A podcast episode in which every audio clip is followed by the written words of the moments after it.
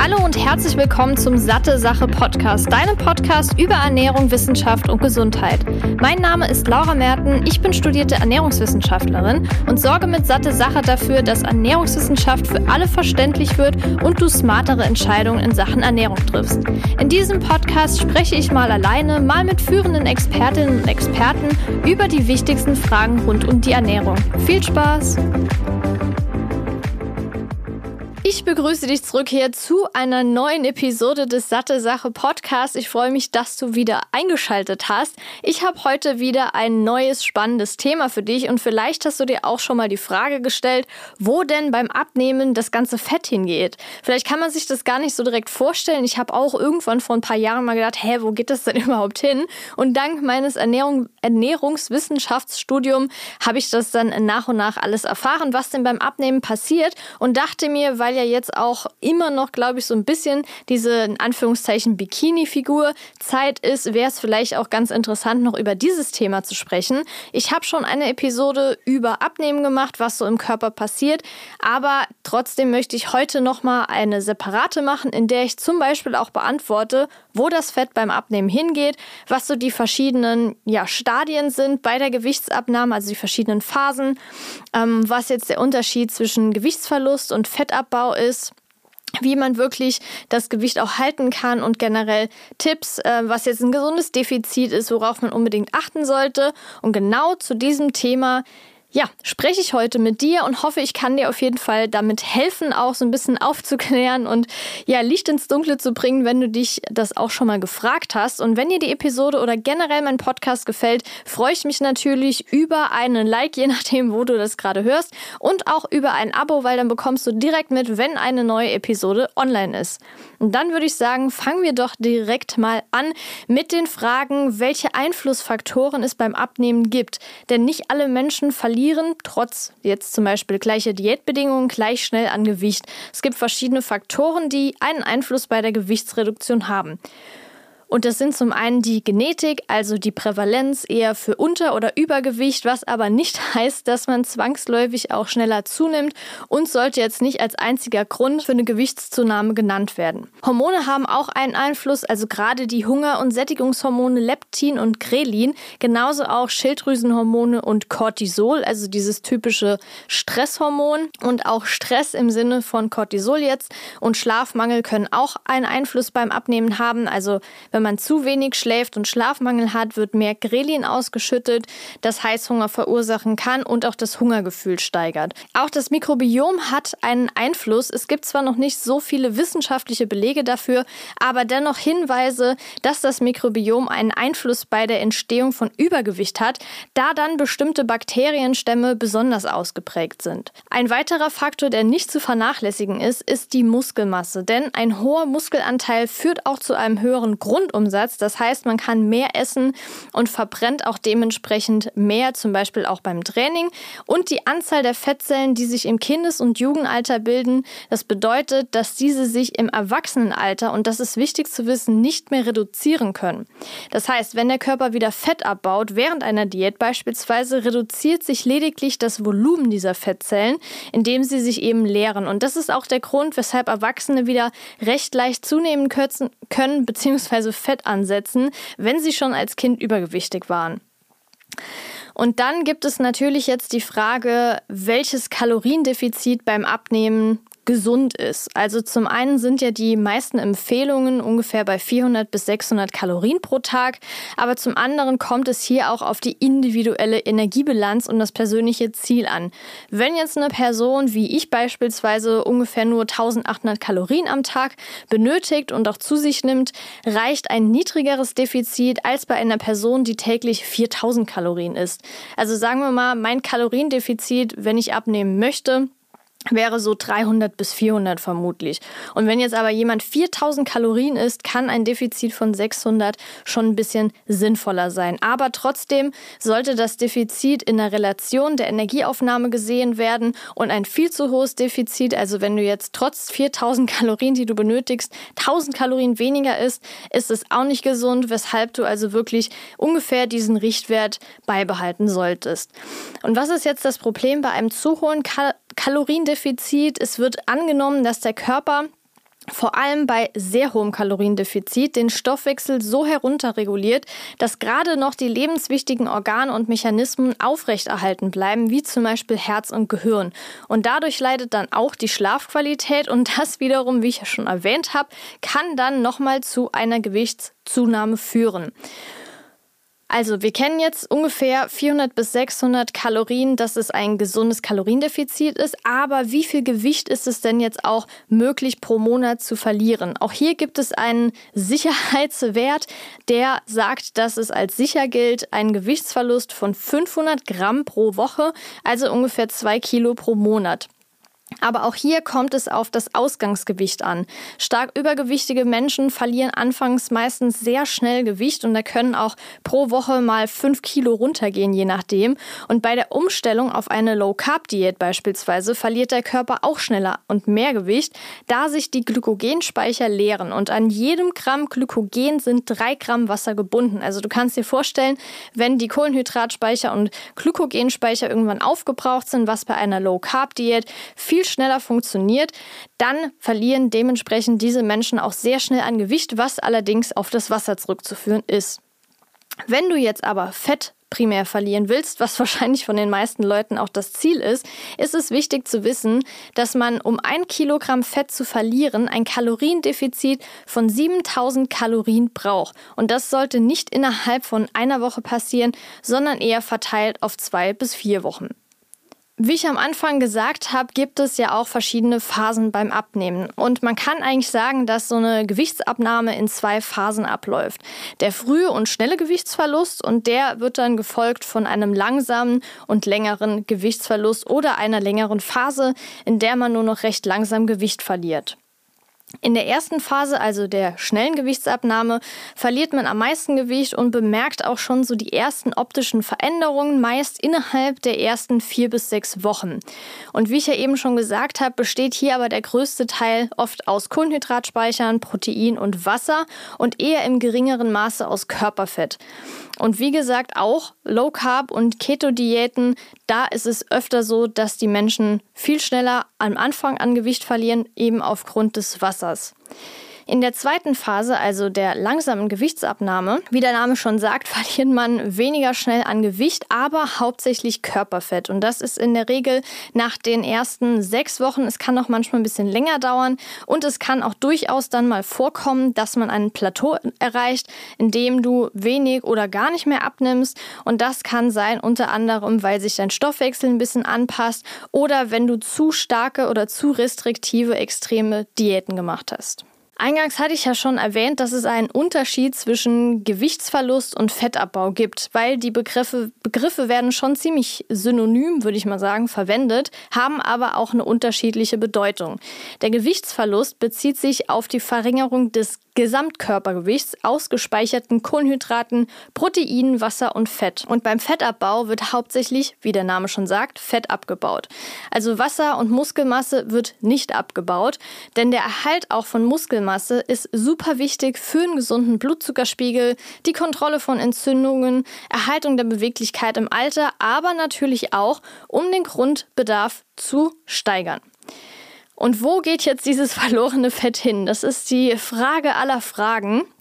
Also überschüssige Energie wird in Form von sogenannten Triglyceriden in den Fettzellen gespeichert, um in schlechten Zeiten darauf zurückgreifen zu können.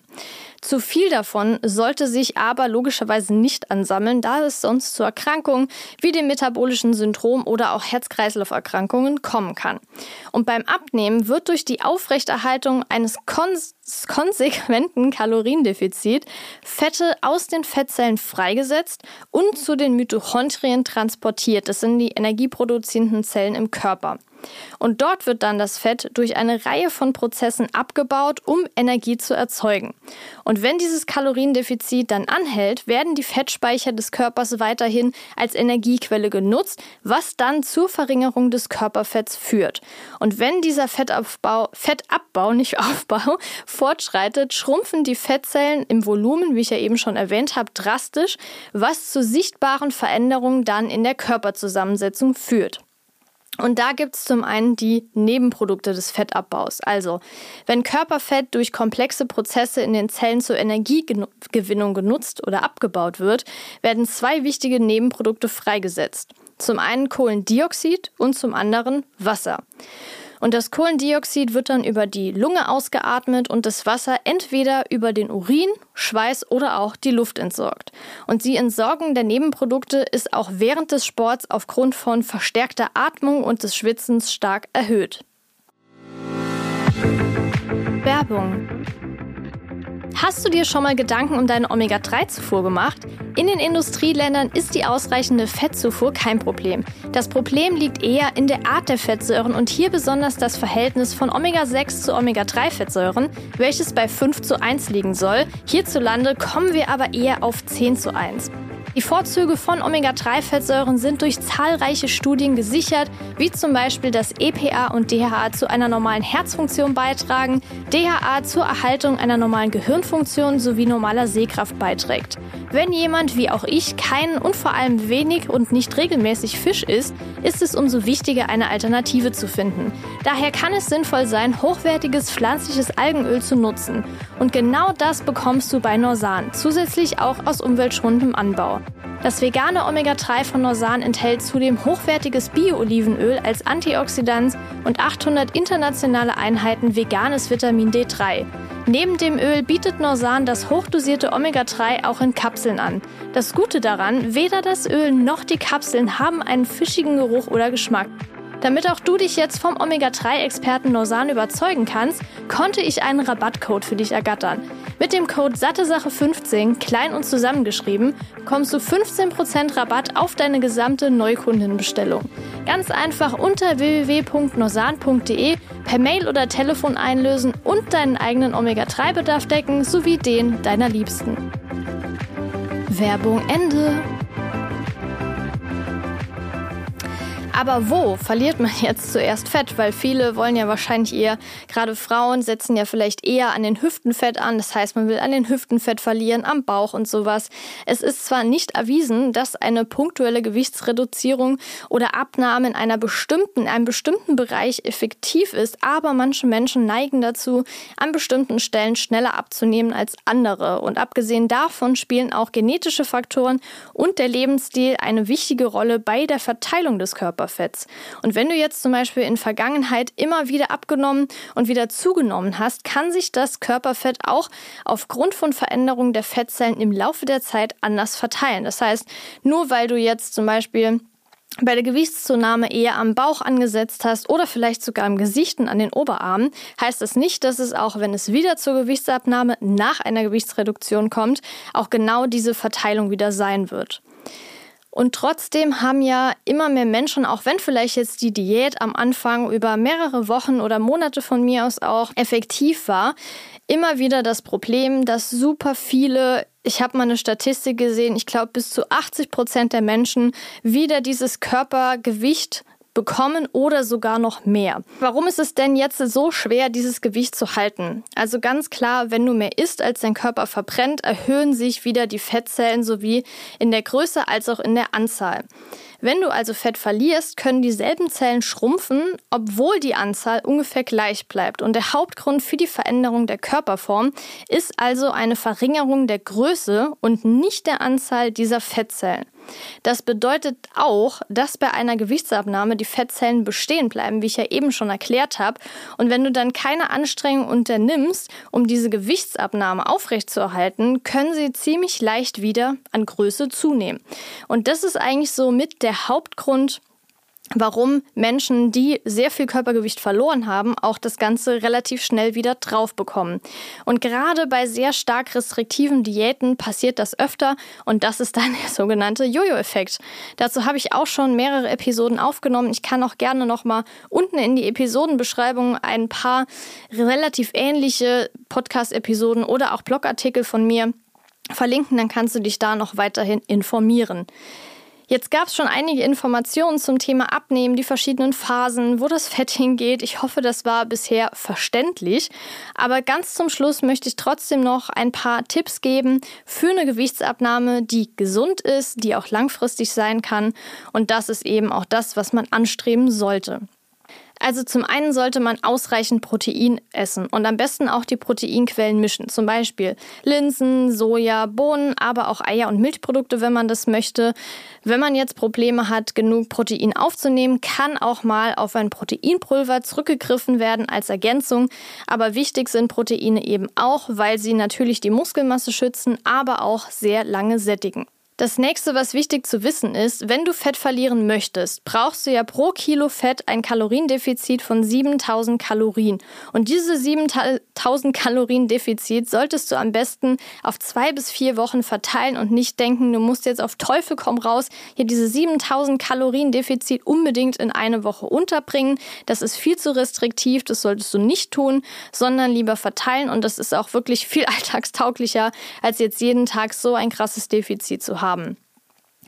Zum Dritten solltest du dir die Diätvorbilder, wenn du welche haben möchtest, richtig auswählen. Also professionelle SportlerInnen sind jetzt nicht immer das optimale Vorbild, weil die Körper quasi ja auf ja, die Körper sind ja quasi das Kapital und die trainieren wirklich täglich.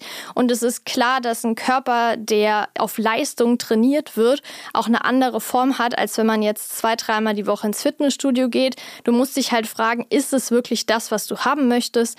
Und vor allem auch gucken bei Instagram. Ich meine, es gibt ja immer mehr Kanäle, die auch hier äh, Instagram versus Reality posten und man dann ja auch sieht, je nachdem, wie man gerade sitzt oder steht auf dem Foto, ob man gerade die Muskeln anspannt, den Bauch ein einzieht, können das krasse Unterschiede sein. Also da auf jeden Fall nicht blenden lassen, die realistische Ziele setzen. Und immer dran denken, im Internet ist nicht immer alles so, wie es scheint, vor allem auf Fotos. Dann der vierte Tipp ist, voluminöse Mahlzeiten zu essen. Das heißt, du kannst deine Gerichte mit super viel Gemüse aufpeppen, so bekommst du wenige Kalorien, viele Ballaststoffe, viele Nährstoffe, aber auch ein großes Volumen, was länger sättigt. Der fünfte Punkt ist, dass du beim Alkohol aufpassen musst, denn da stecken viel, viel mehr Kalorien drin, als viele denken.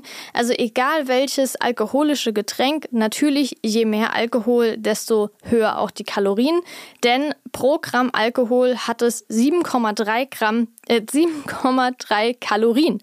Und wenn du das mal hochrechnest, ist das echt sehr, sehr viel. Also selbst wenn du zum Beispiel, weiß nicht, Wodka Red Bull trinkst und das Red Bull ist Zero, also hat keinen Zucker, keine Kalorien, ist trotzdem immer noch der Alkohol, der die Kalorien liefert.